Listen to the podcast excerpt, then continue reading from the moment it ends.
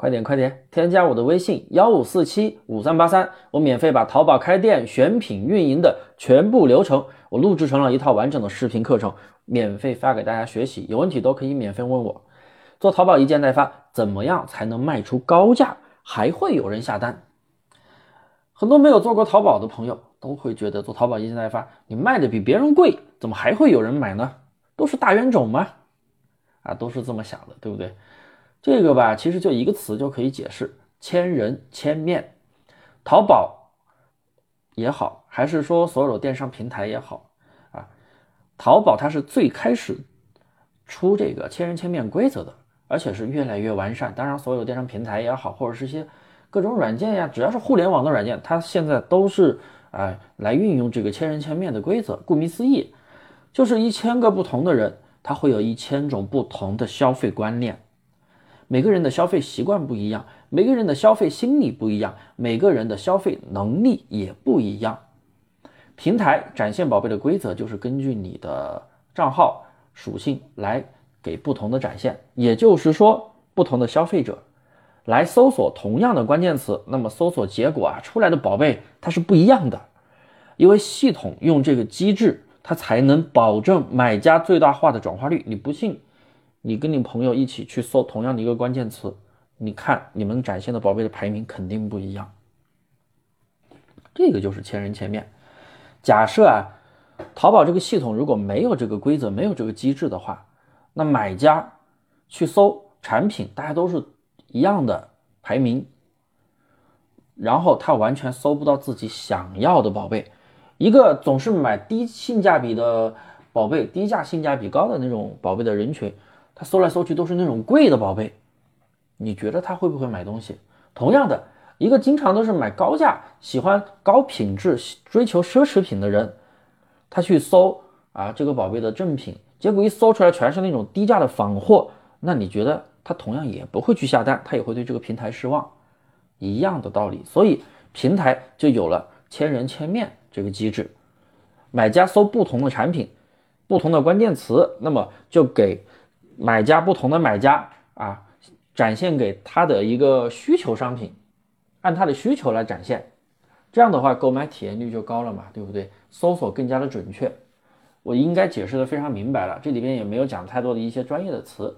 但是如果新手朋友还不明白的话，我再举个例子，你老婆啊来检查你的手机，一打开你的抖音，全是美女的视频推荐。那不用说，你肯定平时偷偷刷了不少美女视频。那如果你经常看豪车，哎，那么一打开都是豪车的视频。你经常看一些搞笑的视频，那一打开肯定也大部分推荐的一些都是搞笑的视频，就一样这个道理嘛，对不对？系统啊，它会根据你平时的一个浏览习惯啊，你在淘宝买东西，根据你的购物习惯、收藏习惯、加购物车的习惯，根据你的所有的一个消费习惯来。总结出，哎，你到底是一个喜欢买什么价位的人群，是喜欢什么样的风格的人群，然后再给你去推荐精准的商品。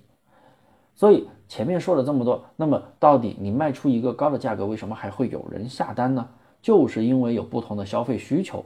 只要你的店铺定位好人群标签，哪怕是啊你价格稍高的人群，那系统就会把你的宝贝展现给高价位消费人群。同样的。你是低价位的宝贝，系统也会展现给低价位的消费人群。嗯，平时买高价的人，他不会去买低价；平时买低价的人，他同样也不会去买高价。每个价位都有对应的人群，所以只要你拿好人群，不管你做低价还是高价，都是可以卖的。而且现在淘宝拍立淘的功能谁都会用，拍立淘就是用图片搜同款，同样的一件衣服有卖三百的，销量很多，也有卖八十的，用一样的图，销量也不错。那消费者都不是傻子。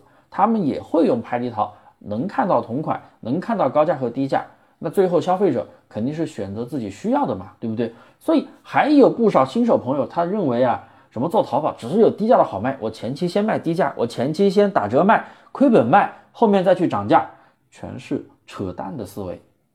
如果你真的做过淘宝，你会发现，这个思维就是那种纯小白会考虑到的啊，这这里没有得罪小白的意思啊，因为。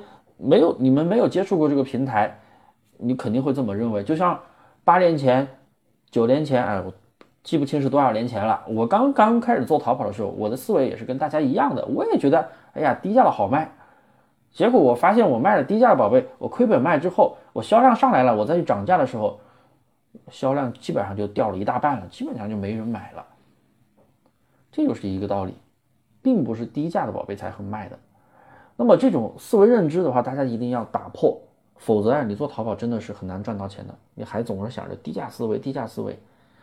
好了，今天的课程就给大家讲到这里了。大家添加我的微信幺五四七五三八三，有一套免费的淘宝开店选品运营的视频发给大家学习，有问题都可以免费问我。